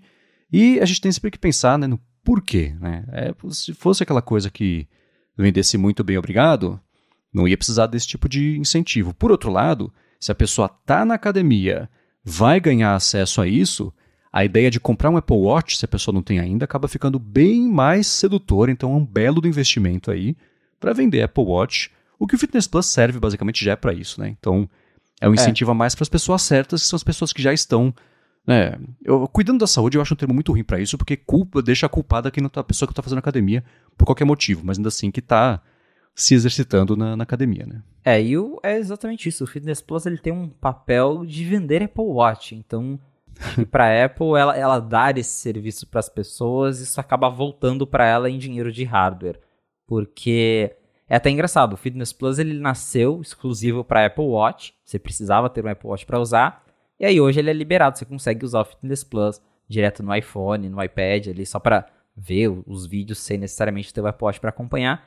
Porém, eu conheço, eu tenho amigos que me falaram: "Nossa, eu testei o, o Fitness Plus, né? Fiz as aulinhas lá e me deu uma vontade de comprar um Apple Watch". Então, é, acaba a pessoa acaba se sentindo convencida, falar: "Ah, se eu tiver o Apple Watch vai ser mais legal, vai mostrar as métricas". Então, acho que a ideia da Apple é essa mesmo, né? Dá lá a assinatura para eles que é nada e em troca, quem sabe a pessoa compra um relógio de 300 ou até mil dólares. Uhum. É, e do lado do Jim Pass dá para ver no próprio press release que eles terminam falando sobre empresa e como colaboradores ativos rendem mais, etc. Então para ela dá para ver que é uma coisa é, chama essa atenção para tentar vender o plano corporativo e que tem empresa que vende isso como vende não, né? Que tem isso como benefício de RH, né? Para poder manter e conquistar colaboradores. Então Dá para ver os objetivos dos dois aí ao fazer essa parceria, mas bem interessante, bem bacana. Para quem for ativar isso aí por meio do Gimpass, conta pra gente gigahertz.fm barra feedback como é que foi, como é que funciona esse sistema, as explicações extras aí, porque a gente comenta aqui isso nos próximos episódios. Isso aí. Muito bem, seguindo agora com os assuntos programados aqui na pauta de hoje, é, saiu uma notícia que eu achei bem interessante. Ela parece muito mais impressionante do que ela é, na verdade, né? Mas a Apple está fechando as operações em São Diego de uma equipe da Siri, que era composta por 121 pessoas que estavam ali na parte de avaliação da qualidade dos dados. Tem um gerente também ali na coisa toda, mas não é porque o pessoal foi para a rua, é porque a Apple está reorganizando, né? Exato, é, porque a, a, quando eu vi a manchete eu também falei, nossa, primeiro que a minha reação foi, tem um time da Siri, tá, tá abandonada, tadinha, achava que nem tinha mais gente trabalhando nisso, mas sim, tem, ainda existe um time da Siri, ele fica lá em San Diego. Só que a Apple não tá desligando a Siri, né? Não é isso. Ela não tá mandando todo mundo embora. Falou, acabou a Siri, é isso. Ela vai mudar esse escritório de San Diego pro Texas. Porque a Apple já tem várias operações lá no, no Texas. Acho que até o, o call center da Apple mesmo fica lá no Texas. Ele tem bastante coisa que acontece lá. E agora eles estão é, mudando o escritório da, do, do time da Siri para lá, lá para o Texas, e foi oferecido para esses 121 funcionários, eles foram é, receberam uma oferta para serem realocados lá para o Texas, e claro, vai dos funcionários aceitarem ou não a mudança, né? Porque, pô, tem que mudar né, de um lugar para o outro, é sempre uma coisa meio complicada, então a Apple ofereceu vaga para todo mundo, e aí vai dos funcionários aceitar isso. Então, como o Marcos disse, não é algo tão grande quanto parece ser, não é a Apple desligando a Siri, não é a Apple acabando com o time da Siri. É uma reestruturação interna e aí fica a critério dos funcionários decidir se eles vão ou não. Então, Siri continua existindo, a equipe da Siri continua existindo, pelo menos por enquanto, né? A gente não sabe depois se vem aí o Siri GPT, Siri AI, sei lá o que a Apple vai inventar. Mas essa notícia não é tão alarmante assim quanto ela parece ser. Sim, eu, a hora que eu vi essa notícia, eu pensei logo na Microsoft que acabou com a Cortana. Não que a Apple fosse acabar com a Siri, mas acabou com a Cortana porque ela estava planejando o Copilot, tudo, na parte toda ali do. junto com a OpenAI. Pensei, bom, se ela fechou uma equipe específica, deve ser porque esse problema já está resolvido, né, com o que vem por aí. Pode ser que isso aconteça no futuro, mas ainda assim, dessa vez, pelo menos, é. Faz até mais sentido ter todo mundo trabalhando junto ali, porque indica que uma, alguma mudança vai acontecer e você tem que ter todo mundo junto já para poder é, otimizar essa transição. Né? E a Apple, no Texas especialmente, começou a investir bastante, ela ia abrir. Não sei se aconteceu porque foi na época de, de bagunças do Trump lá, mas em Austin também ia fazer a fábrica do Mac Pro, né, uma planta enorme de um bilhão de dólares o projeto. Ela foi e o Texas tem atraído o investimento de empresas. É, bom, Austin principalmente é uma, um polo de tecnologia, né? Mas tem empresas que têm aberto mesmo algum tipo de operação ou de parcial ou, ou total por lá, né? A Tesla se realocou para o Texas, mas aí é por conta de, de briga é, de aspecto mais político lá com o governo da Califórnia, mas ainda assim o Texas está conseguindo atrair. E a Apple mudando essa galera para lá, eu achei interessante sair da Califórnia e ir para o Texas, não o contrário, né? Porque a Apple, ainda estando na Califórnia com a base principal dela, faria mais sentido deixar o pessoal mais próximo, mas e é interessante também, né? Ó, 121 aí, galera. Vem pra cá. Quem não quiser, tudo bem, vocês veem o que vocês fazem, mas quer dizer que a quantidade de vagas lá é, tá bem flexível, né? Ou talvez eles vão contratar pessoas por lá para voltar a preencher a 121, mas ainda assim é uma movimentação interessante numa área que interessa muito a gente, porque a gente está bem curioso para saber como é que vai ser.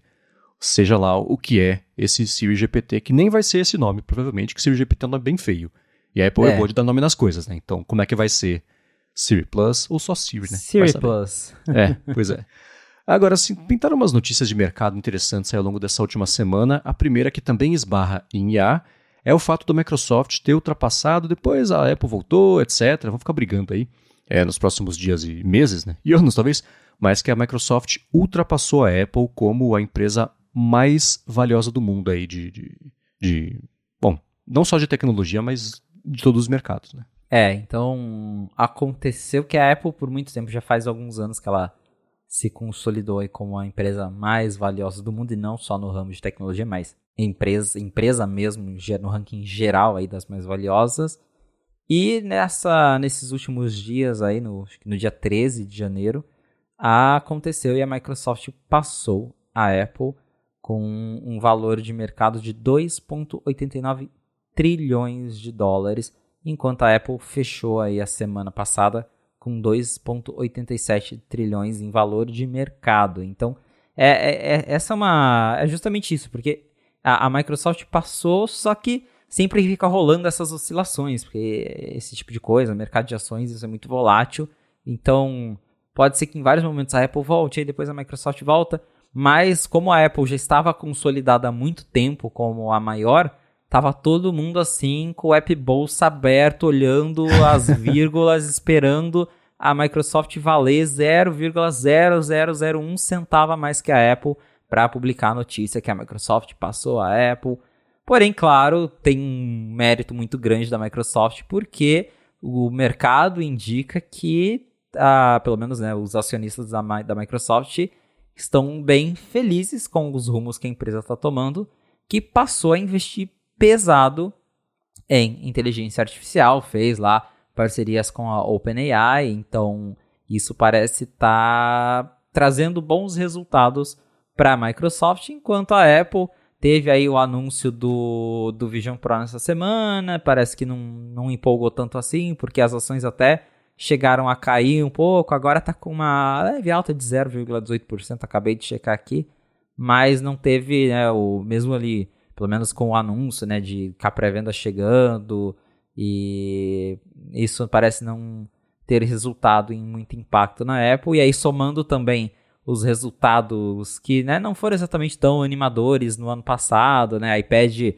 Tim Cook mesmo já falou, ó, vai, vai cair porque a gente não lançou nada. Então, a Apple está numa situação meio parada, meio devagar, e a Microsoft está investindo pesado aí na inteligência artificial e deu para ver que está trazendo resultado para eles. Sim, e a Microsoft não é assim, todo mundo que já vinha acompanhando, nem falando sobre números, sobre nada disso assim, mas as movimentações da Microsoft desde 2014, que foi quando o Satya Nadella assumiu o comando, né? Eu estou vendo aqui o, valor de mercado, se você pega de 2000 até 2014, o valor de mercado da Microsoft foi caindo, né? Você vê, tem as variações, etc, mas foi indo para a direção errada, né?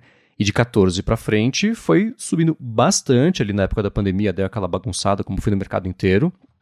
E aí, entre de 14 até a pandemia, basicamente, foi nuvem, né? O Satya Nadella mudou o foco da Microsoft, que era Windows, para nuvem tanto de serviço quanto de produto, parte corporativa lá com Azure e o próprio com Azure, né? E o próprio todo o resto de, de operação de, envolvendo mesmo o Windows, produto mais direto ali para consumidor final, e a Apple investiu sempre em hardware. Nos últimos anos aí, serviço tem dado essa tem ficado bem mais importante, mas ainda assim, é, a Microsoft quando engatou com o plano de IA, cresceu numa velocidade muito mais rápida do que a da Apple, então se ela seguir vence, é, ganhando assim, é, crescendo na verdade assim, dá para imaginar ela fechando o ano com uns 10, 15, 20% a mais de valor de mercado em relação à Apple, mas tem que ver o que a Apple vai fazer. Pelo que a gente sabe, o que a Apple vai fazer vai ser as IAs para fortalecer o ecossistema, enquanto a Microsoft está com essas IAs e os serviços de IA, etc., para expandir a atuação dela. Isso a gente está vendo o resultado ser refletido quase do jeito exato aí também em valor de mercado e valor das ações. Né? É. E uma grande É isso aí. Uma grande vantagem da que a Microsoft tem é, contra a Apple é justamente o, o Azure, que assim, a Microsoft ela tem os servidores dela, ela vende servidores para o mundo inteiro, enquanto a Apple, a Apple até tem algumas coisas próprias, mas em geral a Apple depende bastante de terceiros. É, é, a Apple já usou Azure, não sei se ainda usa, mas eles já usaram para coisas dele no passado, AWS, que é o da Amazon, então a Apple ela não tem uma estrutura forte de servidores e a Microsoft ela tem as coisas dela, o que claro facilita muito aí para ganhar dinheiro, é, não só para vender para os outros, mas para fazer as coisas dela. Né? Agora que ela está aí investindo em AI e todas essas coisas, tem a parceria com a OpenAI. É, o servidor é o que ela mais tem para emprestar lá, para fazer as coisas, enquanto a Apple, se ela precisar fazer esse tipo de coisa, ela tem que desembolsar uma grana, então isso conta bastante ao favor da, da Microsoft nesse sentido de serviços. Sim, ela tem. Saiu faz um tempo uma previsão do Ming Chi Kuo sobre quanto que a Apple deveria gastar agora em 2024 só de servidores. É uma coisa assim, tipo 4 bilhões, quase 5 bilhões de dólares especificamente sobre IA. E a Apple tem como parceiro de servidor todo mundo, né? Usa coisa do Google, usa coisa da IBM, Alibaba lá na região lá do, do Pacífico, né? Especialmente por conta de, do que precisa ter na China, Oracle também, Salesforce. Então é uma sopa de, de usos aí, mas não está usando nem Azure e nem AWS, pelo menos não para os serviços principais aí. Quem souber mais sobre isso, manda para a gente, gigahertz.fm barra feedback. Mas é para ver que ela divide bem ali todas as, as uh, os provedores e serviços que ela tira para cada coisa que ela oferece de nuvem. Mas eu, esse é o principal empecilho para ela. Né? A Microsoft conseguiu fazer a parceria dela com a OpenAI e dar suporte ao crescimento tanto da OpenAI quanto o próprio crescimento, porque ela já tinha uma estrutura gigantesca de nuvem pronta. Né? Não é o caso da Apple. Então, e é curioso a gente ver, por exemplo, a Amazon, mesmo tendo uma estrutura até maior, me parece, do que o Azure, ela não está aí à frente de, de toda a vanguarda de IA. Né? E ela tenta, ela tem lá nos servidores chips próprios feitos por ela, mas específicos também para otimizar o uso para serviço, usar como IA. Mas ela é o meio que o patinho feio dessa história aí, porque o Google também, com os próprios servidores, tem não tem conseguido alcançar o OpenAI. Apesar de achar que nesse ano eles vão fazer isso, mas ainda assim eles, eles estão atrás, mas estão no mesmo mercado, pelo menos. E a, e a Amazon dormiu bastante aí no ponto. E é curioso pensar que hoje, justamente, o CEO da Amazon era o CEO da AWS. Né? Quando o Jeff Bezos saiu, ele colocou o CEO da AWS como CEO principal ali da Amazon, justo quando vinha uma conversa de que talvez a justiça americana ia obrigar a Amazon a dissociar a AWS, virar empresa separada, né, por conta de antitrust, etc. Então, o cara cresceu muito por fazer a Azure crescer, mas estava totalmente por fora aí do que precisava fazer com o IA. E eu acho que se hoje fossem trocar a liderança da Amazon, talvez deixariam ele lá quietinho na Azure para fazer a Azure crescer e correr atrás disso aí, do que botar ele a cargo da empresa inteira e, enfim, né? Dividir bastante atenção num momento bem importante aí, porque nuvem vai ser o, o ouro aí para esse mercado nos próximos meses e anos, né? É, exatamente. Que com tudo isso aí de AI, todos esses investimentos, né? A gente até já falou aqui que deve ter algum um certo processamento local, mas mesmo assim a nuvem vai ser bastante importante para toda essa todas essas tecnologias de AI que estão que algumas já estão aí outras que estão vindo aí. Sim. E não podemos esquecer a Microsoft além de nuvem além de consumidor tem a divisão de jogos né toda a parte do Xbox com os estúdios tentou comprar agora lá o a Blizzard não conseguiu mas ainda assim é uma força gigantesca né então, tudo isso ela foi conseguindo crescer aos pouquinhos e uma coisa está potencializando a outra. Então, é, lá, eu gosto muito do Nadella, por comparação especialmente ao Balmer, que não fez nada por 15 anos e só, assim, o único impacto que ele teve na empresa foi ruim, né? Então, tanto da parte de produto quanto da parte de desempenho, tanto da parte de acionistas também. Ele era engraçado, né? Ele sobe no palco, faz palhaçada, etc. Mas parte de negócio mesmo foi uma época meio das trevas ali para a Microsoft. E assim que ele saiu, o mercado recompensou a empresa por ter feito isso. E além disso, na dela ainda, além de ser o alívio sobre a, a, o comando anterior, ainda acertou no que precisava fazer. E com 10 anos de antecedência, mirou a empresa na direção certa. Muito bacana é, ver isso acontecendo. Com certeza. Agora, uma outra coisa também de bastidor que chamou a atenção aqui na semana passada foi o argumento da Apple sobre por que, que ela não tem que estar de acordo lá com as novas regras da Europa, o DMA, que vai entrar em vigor aí pleno, acho que em março ou maio desse ano, acho que é março, né? Março. Março, Isso. dia 7 de março. Ó, então anotem no calendário aí. e tem tanto a parte do iMessage quanto a parte também da, das App Stores, né? acho que é o jeito certo de falar, especialmente para essa notícia do que vai acontecer, e que a Apple está tentando dizer que ela não tem que se adequar a essas regras porque ela não é tão grande assim quanto a Europa diz. É mais ou menos isso? a Apple literalmente chegou lá na comissão da União Europeia e falou: Poxa, não sejam tão agressivos com a gente, a gente não é tão grande assim. Quer ver como que a gente não é grande? A gente não tem uma loja. A, App Store ela é composta de cinco diferentes App Stores, não é só uma coisa grande. Então, a Apple basicamente tentou falar que eles não são monopólio porque tem a App Store do iPhone, a App Store do Mac, a App Store do Apple Watch, da Apple TV, do iPad. Que argumentinho mais fajuto, né? Meu Deus. É, mas, assim, claro, a Apple vai até o último momento tentar se proteger aí, né, de, de ser afetado por, por essas legislações antitrust. Mas esse de falar que ela tem cinco diferentes App Stores pequenas ao invés de ser uma coisa grande, eu acho que não colou muito não. E é engraçado porque a, a Apple ela tem esses... Ela mesmo se joga embaixo do, do caminhão quando ela tá tentando fugir dessas coisas, porque eu lembro lá de quando eu tava tendo aquelas discussões também sobre o sideloading, que aí a juíza falou, tá, mas por que que no Mac pode sideloading e no iPhone não? Ah, mas o Mac, o Mac ele não é tão seguro igual o iPhone, o Mac tem vírus, né? Então, a própria Apple, ela se joga assim embaixo do caminhão para se defender de algumas acusações piores, né? Então, quando convém, eles falam que a Apple é líder, que eu sei que ela é o número um, aí quando tá o negócio aperta, não, a gente não é tão líder assim. Não, é igual eles falaram do iMessage, não, mas o iMessage nem é tão popular assim na Europa, ninguém liga para iMessage na Europa. Então, acho que é mais um caso aí da Apple tentando se defender, mas não tem jeito. Inclusive, Mark Gurman disse na última coluna dele agora do fim de semana que a Apple deve liberar a temida atualização do sideloading nos próximos dias, porque o prazo é dia 7 de março, então até o dia 7 tem que estar tá tudo já nos conformes, senão daí a Apple leva a multa e até corre o risco de ter né, as vendas de iPhone impedidas lá nos países da União Europeia. E aí, segundo o Gurman, ele não disse exatamente quanto, mas ele falou assim que nas próximas semanas já deve rolar uma atualização que vai é, liberar o sideloading para países da União Europeia. Ele até falou que vão existir duas App Stores, que vai ter uma App Store para países da União Europeia e para os outros países, para as outras regiões.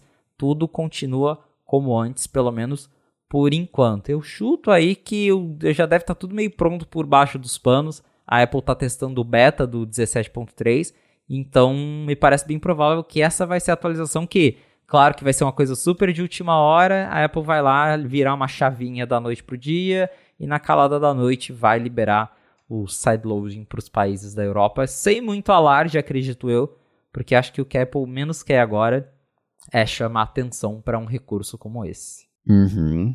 Será que o Vision Pro ele é feito para dar uma distraidinha? Não feito, claro, que a Apple não fez o Vision Pro, inventou um produto para o pessoal não lembrar que tem sideloading, mas ainda assim, o lançamento dele, mais ou menos nessa época, pode ser para tentar é. dar uma bagunçada aí e diluir, eu acho, talvez o, o impacto dessa notícia, não, não, estaria tão distante assim do, do que dá para fazer. E esse argumento dela, assim, pensando na obrigação dos advogados dela, é claro que eles têm que tentar esse argumento e todos os outros que eles conseguirem pensar aos 46. É tipo o goleiro no final do jogo, aos 45 segundos do tempo, que vai estar na área lá do outro lado para tentar fazer um gol de cabeça de escanteio. É tipo isso. Vai tentar o que for possível agora, porque perdido por perdido, vai que um argumento desses que é, é, é cretino, mas se o juiz falar, tá, é, é até o juiz falar assim, é cretino, mas procede. Pronto, eles conseguiram com um argumento cretino, reverter essa situação, ou pelo menos adiar. Ah, vai ser, puxa, agora isso vai ser julgado, entra não sei o lá, recurso tal.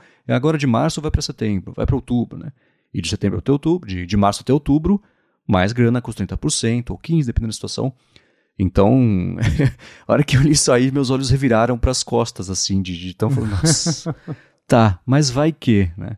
É o contrário do método Al Capone, né? Que o Al Capone foi preso por é, é, imposto de renda e não por todas as loucuras que ele fez na, na, na, vida de mafioso dele. Então, vai, vai que é isso, vai que cola, né?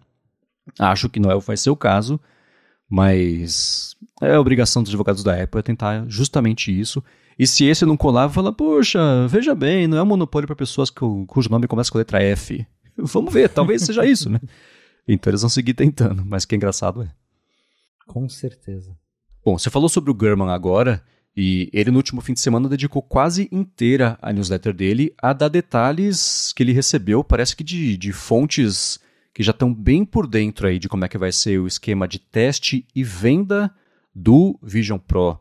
Quando começarem as vendas lá fora, né, que vão ser no dia 2 de fevereiro, e detalhou tanto o, a parte de estoque, de expectativa, o processo de teste mesmo, da demonstração lá, que parece que vai ser tipo 25 minutos até, pode durar um teste do Vision Pro, até mesmo a parte de, de venda, empacotar ali na hora para levar para a galera poder levar para casa. Por onde você quer começar a falar sobre isso, que tem bastante detalhe interessante. É, tem muita coisa que ele compartilhou aí. O Vision Pro tá chegando, né? Dia 2 de fevereiro já vai estar disponível nas lojas lá dos Estados Unidos. A Apple diz que vai ter em todas as lojas, sem exceção, então não vai ser exclusivo para as flagships dele. A ideia é ter em, em todas as Apple Stores lá dos Estados Unidos.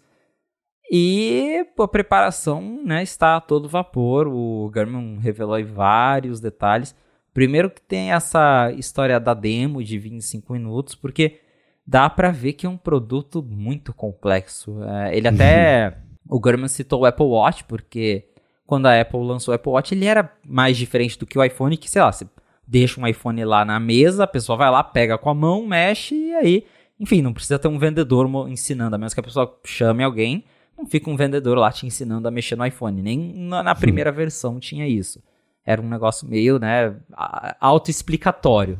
Agora, com o Apple Watch já foi um pouco mais diferente, porque é um relógio, então tinha lá o vendedor que te perguntava qual era o tamanho, media seu pulso, aí ele te dava uma pulseira do tamanho certo para você experimentar, para você colocar no seu pulso, ver qual modelo você gostava mais. Ainda assim, era uma coisa meio rápida, porque também tinha lá a mesa com os Apple Watch para você ficar mexendo no sistema, e aí você só ia para o vendedor mesmo para escolher essa parte de tamanho e, e resolver se ia comprar ou não. Com o Vision Pro o negócio vai ser bem mais complexo, porque o Garmin falou que vai ter essa demo de 25 minutos para você conhecer o aparelho, e aí a, e esse tempo não está contando a parte em que você mede cabeça, faz todo aquele rolê que precisa para determinar o tamanho lá da, da, da, da, da cinta de cabeça, do encaixe para os olhos, para não vazar luz, da, da lente de grau. Então o Garmin falou que você vai, basicamente você vai chegar na Apple Store, vai falar que você quer testar o Vision Pro, vai vir o funcionário, ele vai usar o iPhone com o mesmo esquema que vai ter lá no aplicativo da, da Apple Store para você comprar, que você tem que escanear a sua cabeça com o Face ID para você é, obter as medidas certas. Vai hum. ter o funcionário, ele vai escanear, e aí ele vai determinar qual que é o tamanho certo, vai pegar lá, vai montar né, o, o kit do, do Vision, porque ele, ele é bem modular pelo jeito. Então, o cara vai lá, vai abrir a, a gavetinha, vai pegar a pulseira, a, a, cinta né, do tamanho certo, vai fazer o teste ali na hora para ver se você precisa de lente de grau para usar, ele já vai colocar uma lente no, no seu Vision Pro. Aí acho que só nesse processo já vai alguns minutos.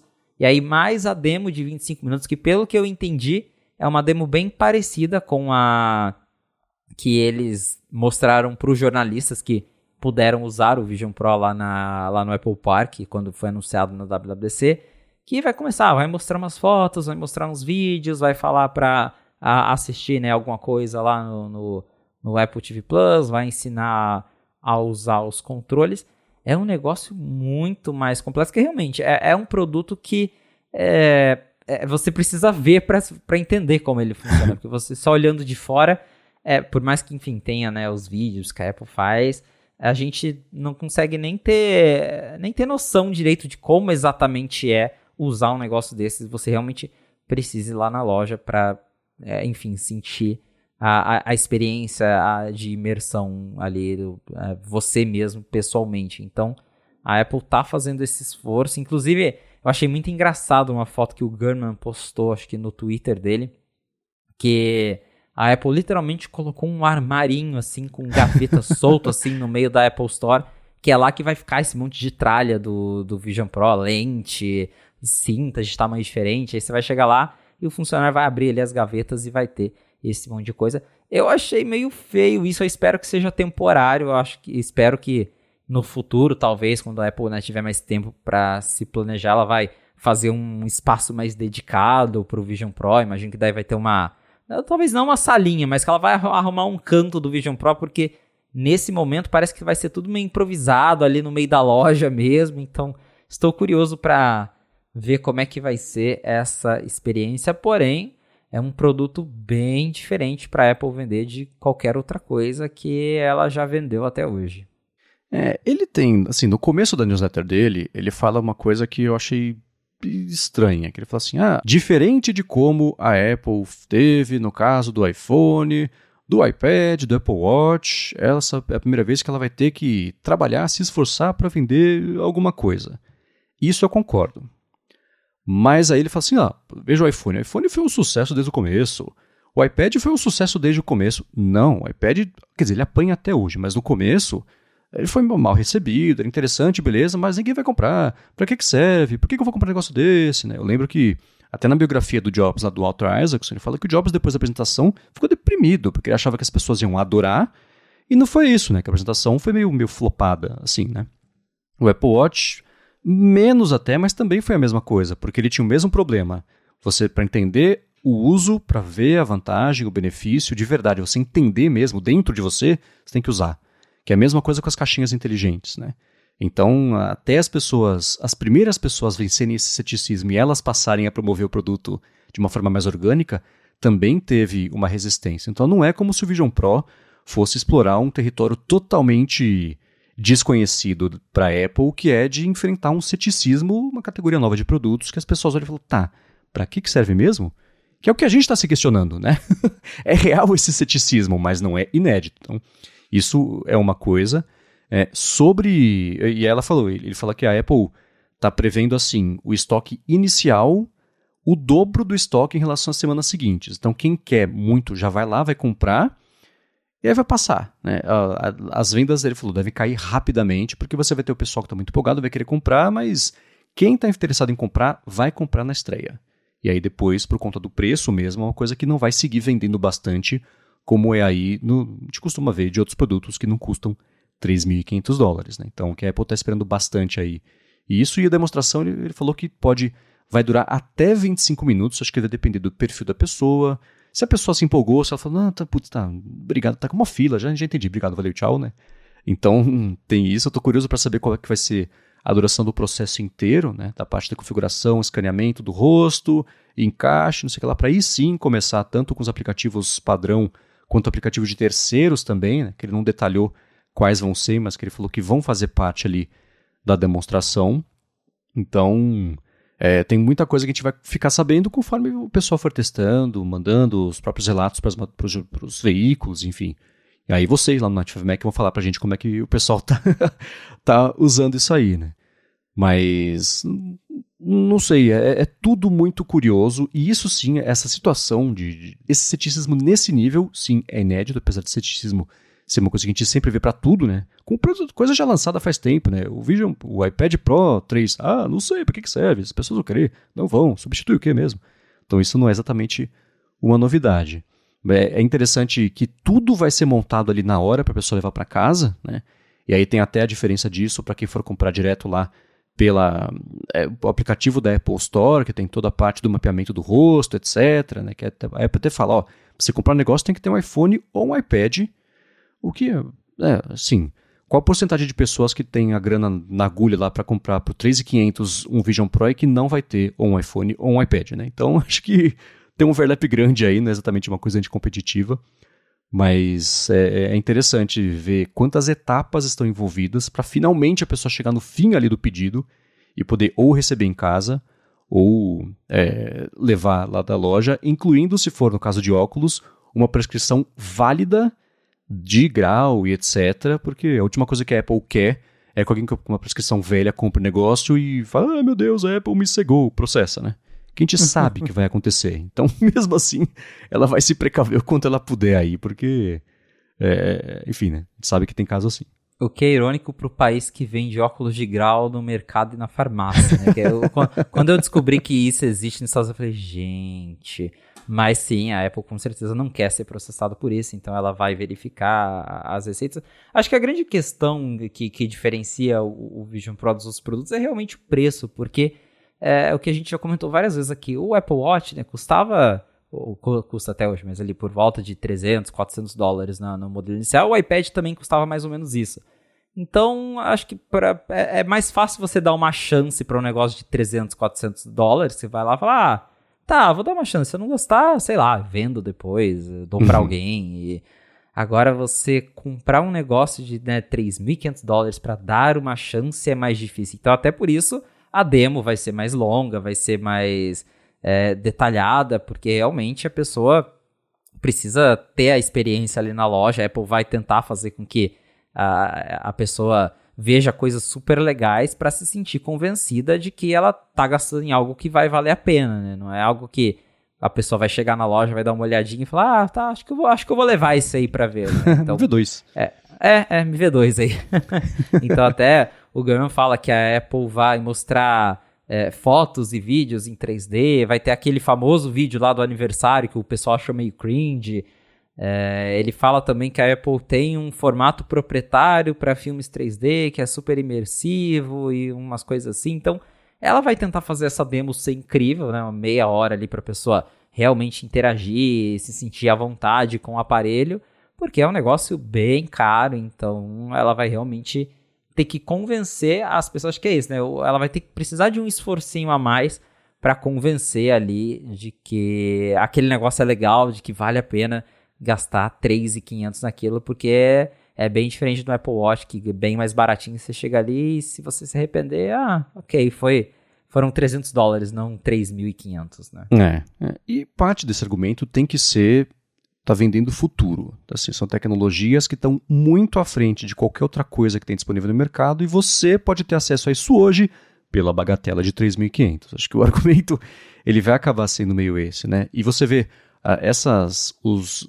ele, o Grama fala, né? Primeiro foto, depois vídeo, a parte toda imersiva, é, aí fala sobre mais produ é, produtividade, etc. Depois volta lá com é, demonstrações 3D, parecer que está numa corda bamba, etc. É tudo que mexe com os sentidos, né? Que é uma coisa mais visceral ali. E é claro que depois de usar, os 15 segundos depois que você usa um negócio desse, a não ser que você passe mal, você fala, nossa, eu quero. Especialmente se você gosta de tecnologia, porque são tecnologias super bacanas. Mas é, é um argumento difícil por conta do preço. Né? Acho que o preço vai ser mesmo a principal questão aí, porque é claro que é tudo legal, é divertido, mexer nos apps deve ser divertido. O teclado eu não sei, a gente já fala sobre o teclado, mas tirando isso, todo o resto é interessante. Então, eh, conforme a gente for vendo o pessoal fazer os testes, falando pra gente como é que se sentiram, né? Mais ou menos como foi com o Tassius Veloso. Abraço pra ele quando ele participou aqui, que ele foi lá no evento, fez a demonstração, né? Comentou a, ali as sensações que ele teve.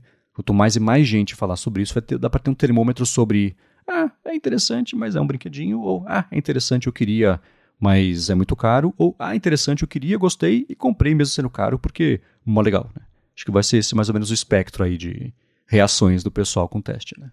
É, logo logo nós teremos as respostas, que em breve a Apple já deve mandar aí para os jornalistas, então o lançamento é dia 2, até o final do mês já deve cair o embargo aí pra gente ter os primeiros reviews. Claro que serão reviews bem controlados, porque daí a Apple tá mandando, então tem toda aquela coisa, mas aí a gente já vai ter uma ideia melhor de como que o Vision Pro funciona, como que ele convence as pessoas. E tem aí, né, alguns detalhezinhos que a gente vem descobrindo justamente por conta desse lançamento se aproximando, então já tem mais pessoas com, com o Vision Pro em mãos e o Gurman mesmo comentou que né, na coluna dele, se eu não me engano, se foi numa matéria, não lembro certo, mas ele falou que os funcionários das lojas têm reclamado que o negócio é muito pesado, por exemplo, que é por conta deles estarem fazendo treinamento, eles estão usando por é, períodos longos, assim, às vezes mais de uma hora por conta do treinamento. E aí os funcionários dizem que eles se incomodam tanto com o peso do Vision Pro usando, né, por, por bastante tempo. Até por isso acho que a Apple fez aquela cinta diferente que passa por cima da cabeça, porque daí acho que ela distribui melhor o peso. Mas isso é um detalhe aí que algumas pessoas têm falado. Eu lembro de algumas pessoas chegaram a comentar isso na época da WWC, mas parece que realmente ele é meio pesadinho para você ficar, sei lá, Imagino assistir um filme de duas horas, que é o máximo que a bateria dura, né? Assistir um filme de duas horas com ele talvez não seja a coisa mais confortável do mundo. Tenho muita curiosidade para ver o que, que os reviews vão falar disso. Você falou do teclado e saiu aí uma. Também foi o Gunman que divulgou, é, vindo de pessoas que testaram o Vision Pro.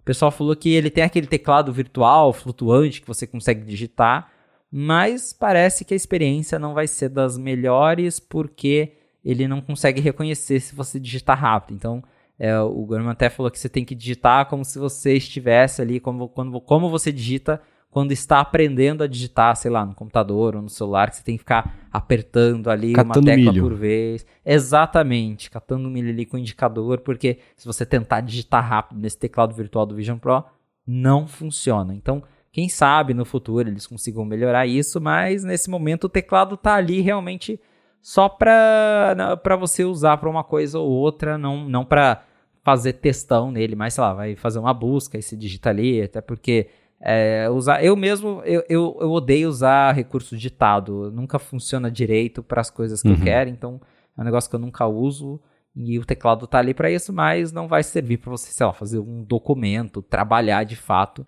Aí a recomendação, até a Apple mostra nos vídeos, né? A recomendação é você ligar um teclado sem fio da, da Apple ou usar ali e ligar o seu Mac junto com o Vision Pro para daí fazer trabalhos mais longos. E isso do, do teclado virtual emenda em uma outra matéria que eu publiquei lá no, no 95Mac nesse, nessa última semana, que é a gente fez uma matéria mostrando ali screenshots do Keynote, do, do aplicativo Keynote da Apple, e ele é o único aplicativo da Apple com versão para o Vision OS, Acho que o que já indica, por exemplo, que né, não vai ter pages por enquanto para o Apple Vision Pro.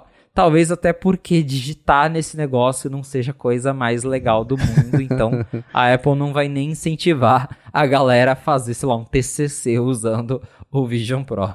É, é curioso porque na demonstração do Vision Pro, você entra lá no apple.com/vision Pro tem lá o primeiro destaque, com a mulher usando o Vision Pro. Aí tem o segundo videozinho, que é o, a homenagem à cena do. Homenagem ou cópia, dependendo do seu nível de ceticismo, a cena lá do Ready Player One. Logo em seguida, você tem já a mulher. Ela está consumindo, na verdade, um texto do Los Angeles Times, entra lá numa tela cheia de coisa. E você vê que nenhum deles tem mesmo a produção de textos compridos, né? Ela tá lendo o texto comprido, beleza, é como qualquer tipo de, de conteúdo. Mas você tem depois, a pessoa está vendo o e-mail, está vendo ali uma interface, essa construção mesmo de coisas maiores não rola.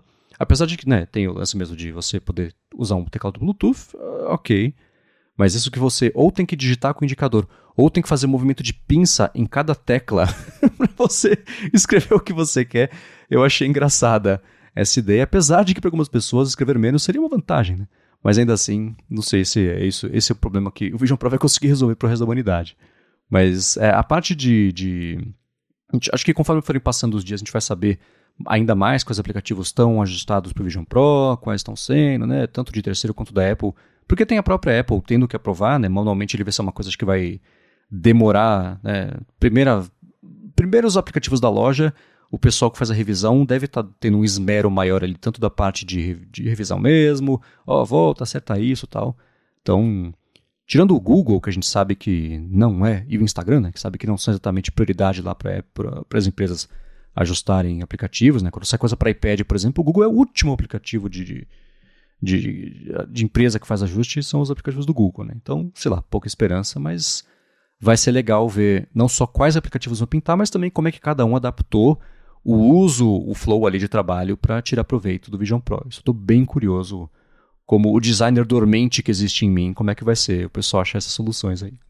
É, bem curioso para ver né, o que, que vai ter de apps, mas é, me chamou bem a atenção isso justamente de, pelo menos a Apple até agora, claro que temos aí algumas, alguns dias, né, duas, tem, tem aí quase três semanas até o lançamento do oficial, então a, a, alguma coisa ainda pode surgir, mas pelo que a gente investigou até agora, só o Keynote mesmo que a Apple adaptou pro, Vision OS. Inclusive, se você, como você comentou, você abre lá o site da Apple e assiste aos vídeos do Vision Pro, o único aplicativo de terceira, é, de terceira não, mas o único aplicativo que não é dos padrões que, que já vem instalados no sistema da Apple, que eles mostram é o Keynote. Então, não tem Pages, ainda não tem Numbers, não tem iMovie, não tem Final Cut, não tem nada da Apple. Achei bem curioso eles terem, né, o, o Keynote, eu acho, acho, até que faz sentido eles terem escolhido como é, app, app principal para demonstrar o primeiro app, mas é, tá aí, né? Nem, nem a própria Apple conseguiu